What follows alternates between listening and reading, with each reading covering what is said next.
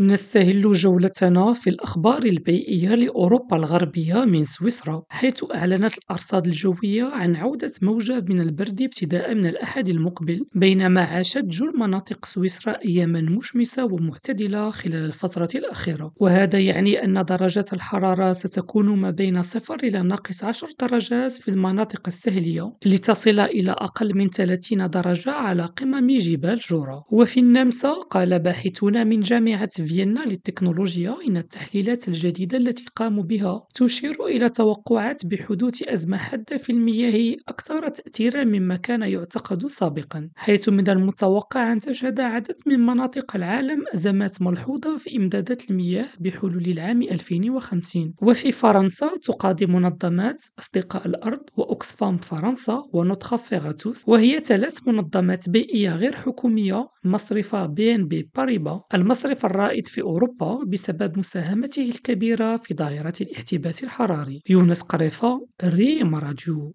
إسطنبول.